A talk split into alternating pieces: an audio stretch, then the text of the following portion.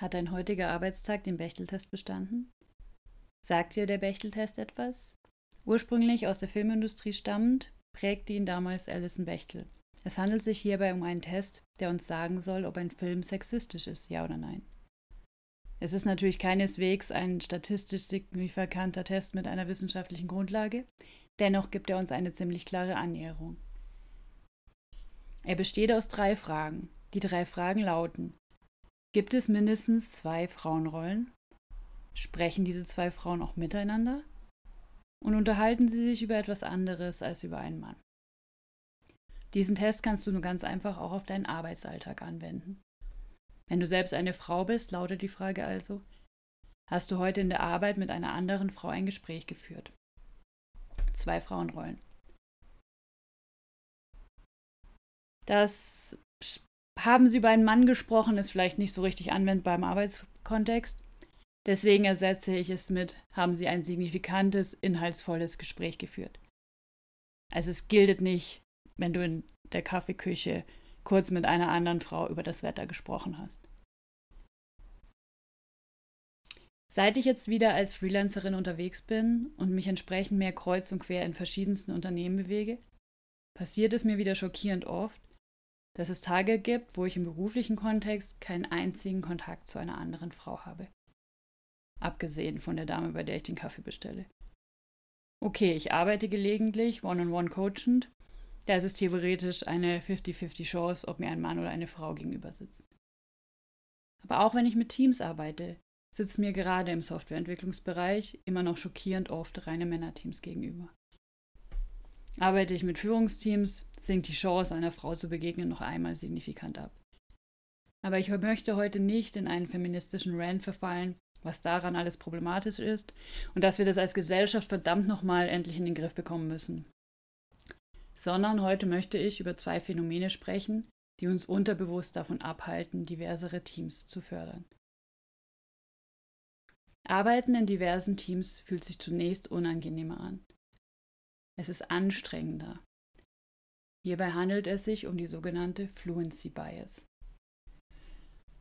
Unser Gehirn verarbeitet Dinge, die es bereits kennt oder wo es eine Ähnlichkeit feststellen kann mit etwas, was es bereits kennt, leichter.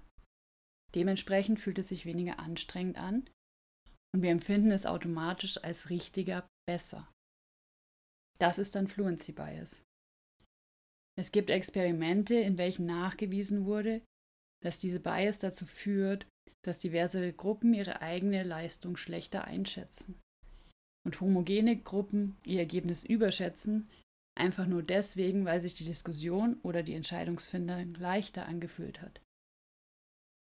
Wir erzielen also in diversen Gruppen ein besseres Ergebnis, aber nur weil es sich durch diese Bias anstrengender angefühlt hat, unterschätzen wir das Ergebnis und empfinden es als weniger produktiv. All das nur, weil unser Gehirn es bevorzugt, den ausgetretenen, bekannten Pfad zu gehen. Die zweite Voreingenommenheit, über die ich heute sprechen möchte, ist eine Überschätzung von Konfliktpotenzial in diesem Zusammenhang. Wir erwarten uns mit gleichartigen Menschen automatisch besser zu verstehen. Egal ob es bei dieser Ähnlichkeit um inhärente Merkmale wie Geschlecht oder Herkunft oder erworbene Merkmale wie Erfahrung geht. Erfahrung spielt oftmals im beruflichen Umfeld eine große Rolle. Hier geht es darum, wo kommst du her, aus welchem Teil der Organisation, bist du eher technisch oder kommst du aus der Business-Ecke, in welchem Team hast du vorher gearbeitet. All das sind Merkmale, nach denen du kategorisiert wirst. Und diese Merkmale, dabei geht es immer darum, sind wir wie sie, denken wir wie sie dann sind sie einfacher von unserer Meinung zu überzeugen und wir gehen davon aus, dass weniger Konflikt entstehen wird. Umgekehrt erwarten wir also, wenn wir in einer diversen Gruppe diskutieren, dass Konflikte auftreten werden. Und zwar so stark, dass das sogar in Blindstudien nachgewiesen werden konnten. In dieser Blindstudie wurden Protokolle verteilt. Es gab also ein Gesprächsprotokoll zu lesen, in der die Diskussion und das, was geschehen war, beschrieben war. Dieses Protokoll wurde allen Probanden gleich gegeben. Der einzige Unterschied lag im Briefing. Der einen Gruppe wurde gesagt, die Gruppe, dessen Protokoll sie gerade lesen, sei eine homogene Gruppe gewesen. Der anderen Gruppe wurde gesagt, es handelte sich um eine diverse Gruppe. Und alleine durch diesen Unterschied las die diverse Gruppe in die Protokolle Konflikte hinein, wo in der homogenen Gruppe gesagt wurde, das wäre doch ein vollkommen normaler Diskussionsverlauf gewesen. Nur durch den Unterschied der Zuordnung entstand diese Wahrnehmung. Obwohl die Protokolle, die gelesen wurden, wirklich vollkommen identisch waren. Wenn wir diese beiden Fehlermechanismen jetzt im Hinterkopf haben, wundert es nicht, dass wir unterbewusst immer wieder auf homogene Teams, auf uns bekannte Player zurückfallen. Unser Gehirn optimiert schließlich auf minimale Energieverschwendung. Aber nachdem wir nicht mehr in der Steppe sitzen und jedes bisschen Energie sparen müssten, um zu überleben, sollten wir vielleicht gelegentlich die extra Energie aufwenden.